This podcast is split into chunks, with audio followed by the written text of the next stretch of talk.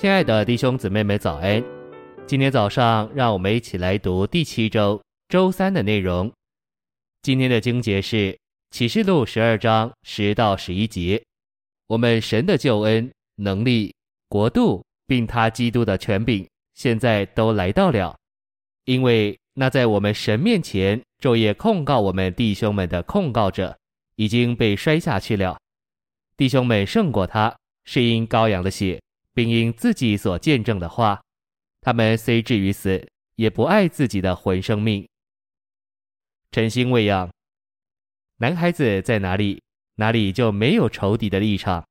撒旦已经在基督的十字架上受了审判，但这审判需要执行，教会应当完成这审判，但教会失败了，所以得胜者必须起来，站住教会的地位。执行神在撒旦身上的判决，得胜者被提到神的宝座那里时，那里就不再有地方给仇敌。一个寻求的信徒，也许对付他的良心，直到良心成为纯洁的良心。然而，当良心成为纯洁的，就很容易软弱。我们良心软弱的时候，仇敌总是控告我们，使我们一直觉得我们不对。所以，我们必须借着血的遮盖，站住抵挡仇敌。我们不仅必须宣告，更必须宣扬救赎之血的能力。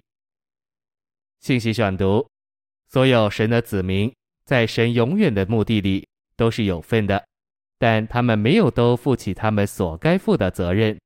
所以神在他们中间拣选出一般人来，这一般人是许多人中间的一部分，是神拣选出来的。这就是妇人所生的男孩子。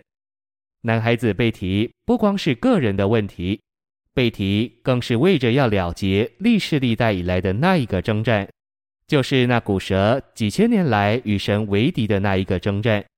天上一有了征战，米迦勒同他的使者就与龙征战。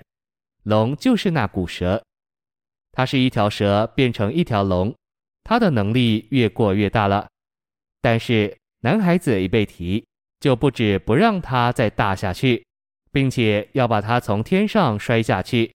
所以被提是一种工作，使撒旦在天上再没有地位了。得胜者站住召会的地位，做了他所该做的，结果就是我们神的救恩、能力、国度，并他基督的权柄，现在都来到了。启示录十二章的男孩子。就是站在召会的地位上的得胜者，所以这个男孩子一被提，撒旦就从天上被摔下去，国度就来到了。得胜者所以做得胜者，不是为着自己得荣耀、得冠冕，乃是站在召会所当站的地位上，替召会做事情。召会在神的面前有他所当事的情形，所当做的工作，所当负的责任，所当站的地位。但是赵会没有站所当站的，唯有一般人来替赵会做那些事情，负那个责任。这一般人就是得胜者。得胜者所做的，就算是全赵会所做的。如此，神就算是已经得着了。这就是男孩子的原则。好像男孩子一出来，神的目的就非得着不可了。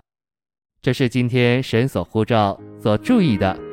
神要得着这样的人来达到他当初的目的。谢谢您的收听，愿主与你同在，我们明天见。